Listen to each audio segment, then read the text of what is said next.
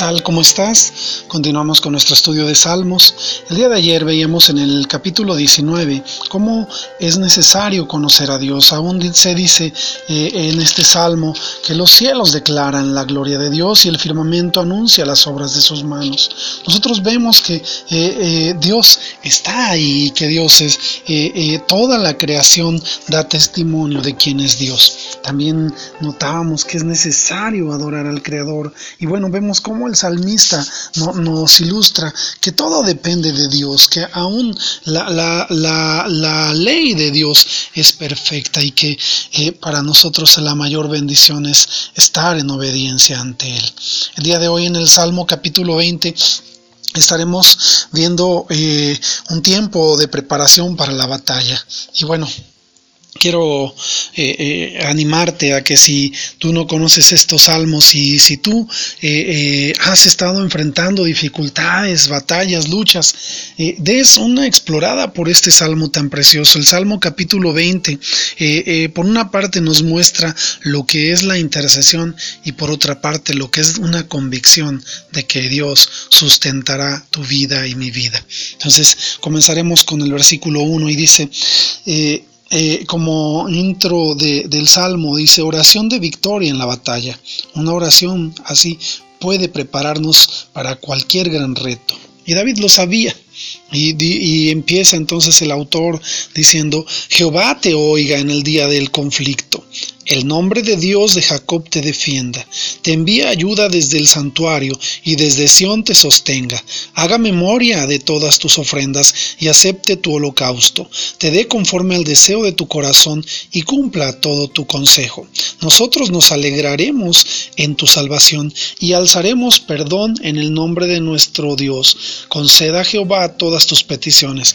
Ahora conozco que Jehová salva a su ungido. Lo oirá desde sus santos cielos con la potencia salvadora de su diestra. Estos confían en carros y aquellos en caballos, mas nosotros del nombre de Jehová nuestro Dios tendremos memoria. Ellos flaquean y caen, mas nosotros nos levantaremos y estaremos en pie. Salva Jehová que el Rey nos oiga en el día que lo invoquemos. Sabes, este hermoso salmo nos lleva a, tener una convicción. Primero, que nosotros debemos estar eh, eh, intercediendo. Tenemos alrededor a muchas personas que están enfrentando luchas y batallas, muchos por salud, otros por problemas, dificultades, aún retos que, que se les han presentado. Y en este salmo nosotros vemos al salmista eh, como diciéndole en segunda persona a alguien, eh, dice, óigate Jehová en el día del conflicto, defiéndate el nombre del Dios de Jacob. Y si nosotros ponemos atención, nos percataremos que el salmista está eh, eh, utilizando este, este, estas palabras para animar a alguien, para que esa persona o ese grupo de personas que van a enfrentar un reto, que van a enfrentar una dificultad o una batalla, eh, se sientan convencidos que Dios está con ellos. Y bueno, está animando, dice, defiéndate el nombre de Dios. ¿Sabes?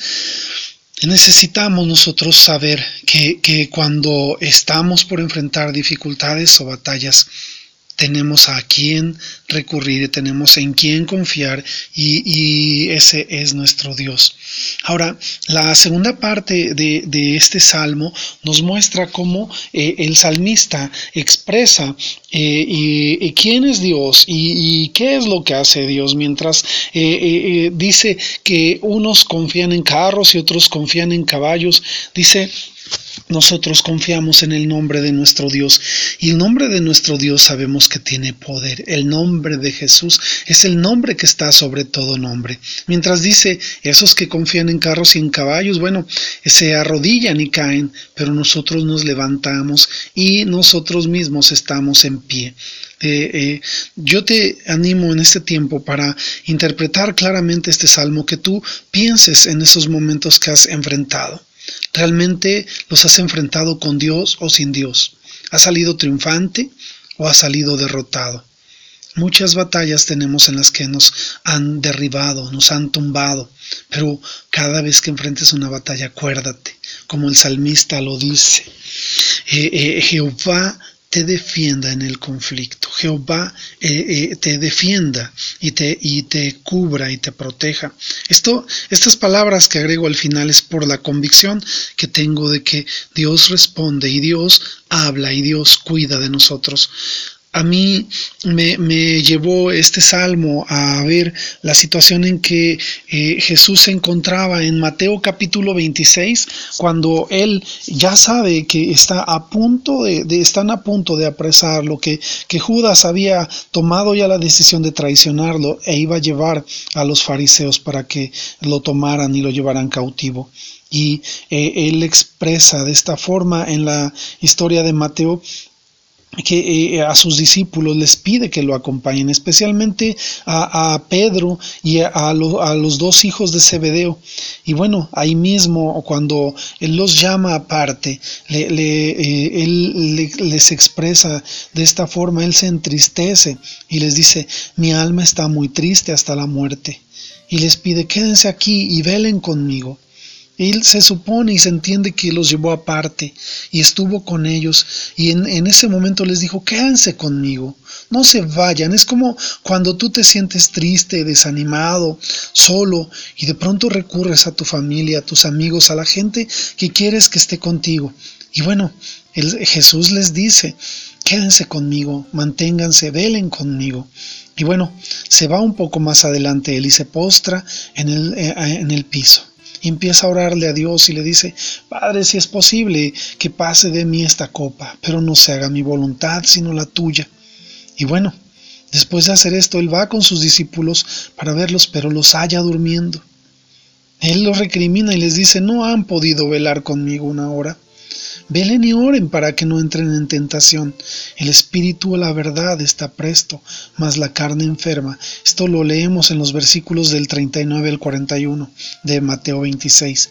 Después de esto, nosotros vemos cómo Jesús nuevamente se, va a orar y le pide al Padre nuevamente eh, que, lo, que, que lo auxilie. Y bueno, regresa con los discípulos y los vuelve a encontrar dormidos. Y ya en una tercera vez vuelve otra vez con los discípulos y ya les dice, ya, pueden descansar. Sabes, en ese momento nosotros notamos cómo Jesús no recurrió a los hombres, realmente recurrió a Dios y en él se refugió.